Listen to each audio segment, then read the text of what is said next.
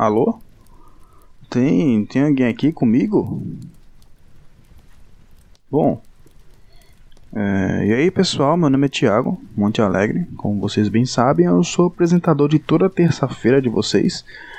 E me desculpem a minha confusão, mas eu não sei onde eu tô. A única coisa que eu me lembro é que eu tava consertando, forjando na verdade, né, a luva da aventureira cósmica. E do nada teve uma explosão e eu vim parar aqui, né, em um lugar que eu nem sei onde eu tô. É uma biblioteca gigantesca, né? Mais de 30 metros de altura, uma estante ali de livros, né?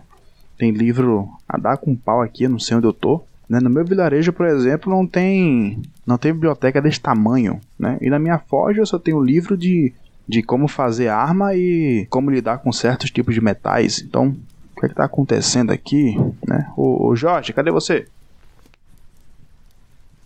Jorge? Hum, parece que eu tô sozinho aqui, né? E, bom, eu vou só andar por aqui para descobrir onde é que eu tô. Uhum. Hum, bom, tem um livro aqui que tem algumas anotações. Deixa eu ler aqui. Esse livro pertence ao mago e. Nossa senhora, não acredito nisso. Se o que estiver escrito nesse livro for verdade, eu estou dentro do baú do mago. E isso é muito ruim, porque a possibilidade de eu sair daqui se tornou quase impossível. Tá. Vou manter a calma aqui, né? E aproveitar que tem muito livro aqui, eu vou ler alguns, né? Passar o tempo enquanto. Vou ver se Jorge consegue me tirar daqui. Ele, ele sabe lidar com essas coisas, né? Ele sabe consertar problemas e por aí vai. Bom, é, temos aqui é, romance, uhum, contos, novelas. Olha só. Aqui só tem livros narrativos.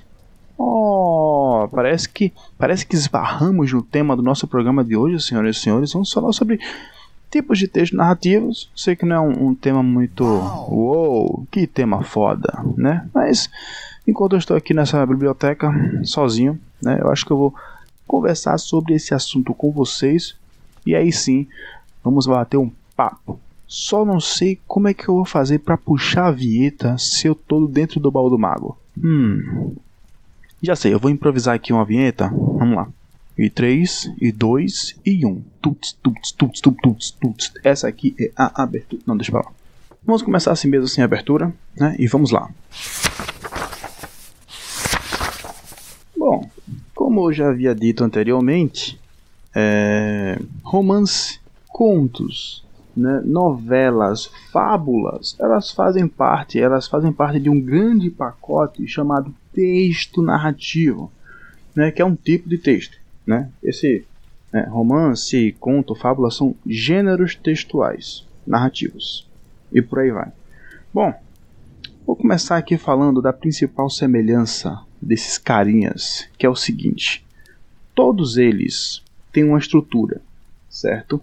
Que estrutura seria essa? Todos eles começam com uma apresentação, partem para um desenvolvimento, chegam num clímax e acabam no desfecho. Né? O que seria a apresentação? A apresentação é a introdução, onde você apresenta os personagens né? e por aí vai. O desenvolvimento seria o enredo se apresentando, né? caminhando ali, primeiramente a passos lentos, depois acelerando um pouquinho. O clímax seria o ápice da história, né? Seria quando o nosso protagonista, um cavaleiro, encontra o seu maior rival, o vilão da história, e eles enfrentam em uma batalha épica. E o desfecho é realmente a finalização de toda essa história. Essa é uma estrutura de textos narrativos, né? Se vocês puxarem na memória aí, né, qualquer tipo de romance, contos, todos eles partem dessa estrutura. É uma estrutura fixa, né? Então todos esses gêneros textuais, né, se esbarram nessa estrutura e seguem por ela. E aí chegamos em outra parte muito importante nos nossos gêneros textuais narrativos, que são os elementos. Olha só, são sim, né? Eu não sou bom de memória, então eu criei uma palavra que é a palavra pente. P-E-N-T-E. Né? Essa palavra pente me ajuda a me lembrar de todos os elementos da narrativa. que são o P, nós temos o personagem, o E, enredo, o N, o narrador, né? o T, o tempo e o E, o espaço. Pente, né? Personagem, enredo, narrador, tempo e espaço. vou explicar cada um desses. Primeiro vamos começar com narrador, né? Narrador é aquele que conta a história, aquele que narra a história, né? Só que o narrador ele se divide em vários tipos de narrador, né? Temos o narrador personagem, é aquele que conta a história em primeira pessoa e participa dela, né? Ele tem uma uma relação muito íntima com o que está acontecendo ali na história. Né? E sua maneira de contar é muito carregada é, por características desse personagem, né? Características é, subjetivas, emocionais. Né? Ele tem uma própria visão dos fatos e parte da visão dos fatos. Né? Ele não sabe de tudo, ele só sabe aquilo que ele está vendo e aquilo que ele está sentindo. Ponto, acabou. Esse é o narrador de primeira pessoa. Só que esse narrador em primeira pessoa, que é o narrador personagem, ele é dividido em dois tipos de narrador também, que é o narrador protagonista e o narrador testemunha. O narrador protagonista é aquele que é narrado pelo próprio personagem. Né? Vou citar aqui dois exemplos que vai facilitar bastante. E o narrador testemunha que é interpretado por um personagem, um personagem secundário, né? Este é um exemplo de um narrador protagonista seriam os contos de H.P. Lovecraft. Né? Todos eles são narrados em primeira pessoa. E geralmente é o protagonista daquele conto que está narrando. Né? Já o narrador testemunha, nós temos os contos do Sherlock Holmes. Né? Todos eles são narrados, a grande maioria, né, pelo Watson, que é o parceiro do Sherlock, sendo que Sherlock é o protagonista dos contos. Saindo desse narrador personagem, nós temos o narrador observador. Ele conta a história do lado de fora, né? na terceira pessoa. No caso, ele, ela. Ele fala assim. E é, ele não participa muito. Né? Ele conhece todos os fatos, mas não participa deles. Ou seja, por conta disso, ele trata dos assuntos que estão sendo narrados ali com certa é, é, neutralidade. Né? Ele é bem imparcial. Né? E outro fator muito importante desse tipo de narrador é que ele não tem conhecimento íntimo dos personagens nem das ações vivenciadas, ou seja, ele não vai falar dos sentimentos nem o que os personagens estão pensando, né? Então, ele é um narrador na minha opinião, ele é bem limitado, certo? Saindo dele, agora nós vamos para o narrador onisciente. Ele conta a história em terceira pessoa, igual ao narrador observador, só que ele permite certas intromissões narradas em primeira pessoa, né? Ele é um narrador observador, só que ao mesmo tempo ele está ali, ó. ele vai mexer na história, né? Ele conhece tudo sobre os personagens, conhece suas emoções, seus pensamentos, é capaz de revelar suas vozes interiores, né? Ou seja, em certo momento do texto, né, ele vai é, informar o leitor que o personagem, que o personagem X está pensando. Isso é muito comum em anime, né? E do nada, no meio da luta, o personagem começa a pensar, eu vou conseguir derrotá-lo, ele é muito poderoso. Ele está pensando nisso, então isso é o narrador onisciente trabalhando, né? E, igualmente, como o narrador personagem, o narrador onisciente ele se divide também em dois, que é o narrador onisciente neutro né? Ele revela os fatos, e ele descreve os personagens, observa, mas não dá nenhuma opinião a respeito disso, né? Ele só conta e pronto. E temos o meu predileto, que é o narrador onisciente seletivo, né? Ele narra os fatos sempre com a preocupação de revelar opiniões e impressões de uma ou mais personagens. Né? Ele, ele mesmo ele influencia leitor, né?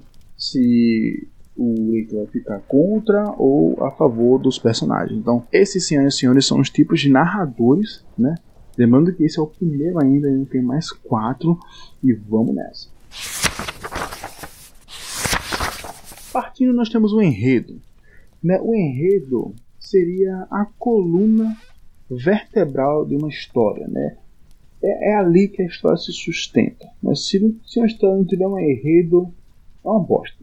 Né? Então, o enredo ele trata da estrutura, né? é onde a trama vai se desenrolar, onde vai acontecer os acontecimentos, olha só, e os problemas ali presentes na história estão todos no enredo. Partindo dele, nós temos os personagens, né? Só que esse compõe narrativa, são os carinhas lá. Né? Temos os protagonistas, temos os antagonistas, temos os personagens secundários. E só um lembrete aqui para vocês: não é porque o personagem é um antagonista que ele necessariamente é o vilão da história. Né? E os personagens secundários, que são aqueles que estão ali para ajudar os, o, o, o, o, protagonista, né? Um exemplo seria Harry Potter, tem o Harry, tem a Hermione e tem o Ron Weasley, né? Então, o Harry é o personagem principal, né? E a Hermione é a personagem secundária, só que deveria ser a personagem principal. E só que ela é a personagem secundária e o Ron também. Então, ele, eles ali são personagens que compõem a narrativa de Harry Potter, né? Partindo, saindo um pouco dos personagens, nós vamos para o tempo, né? E o que seria o tempo? O tempo está relacionado a quando a história se passa, né? Quando é que a história se passa? Ah, a história se passa em 1917. Pronto, esse é o tempo da história. Né? Olha, ontem eu fui, pronto, esse é o tempo, né? Então, e o tempo pode ser ou cronológico ou psicológico, né? Então tem essa, essa, essa, essa dualidade aí. E por último, e não menos importante, nós temos o espaço, né? O tempo era quando e o espaço é onde, né? O espaço é o onde a história está se desenvolvendo, né? E ela também pode ocorrer no espaço físico, num ambiente psicológico ou em um ambiente totalmente social.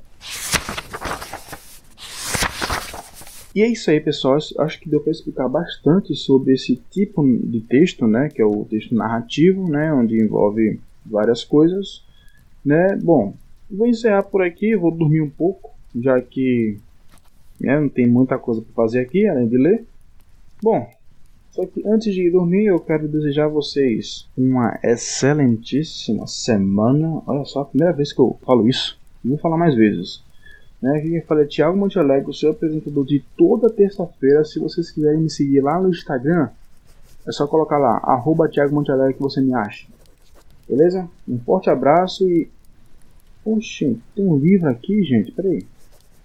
Um livro aqui sobre feitiços. Uhum. Oh, tem um feitiço de como sair do baú do mago. Olha só que conveniente, não? É, deixa eu usar ele aqui. Não sou muito bom em feitiço, mas vamos lá. Chacalaca. Ticuli. Cabum.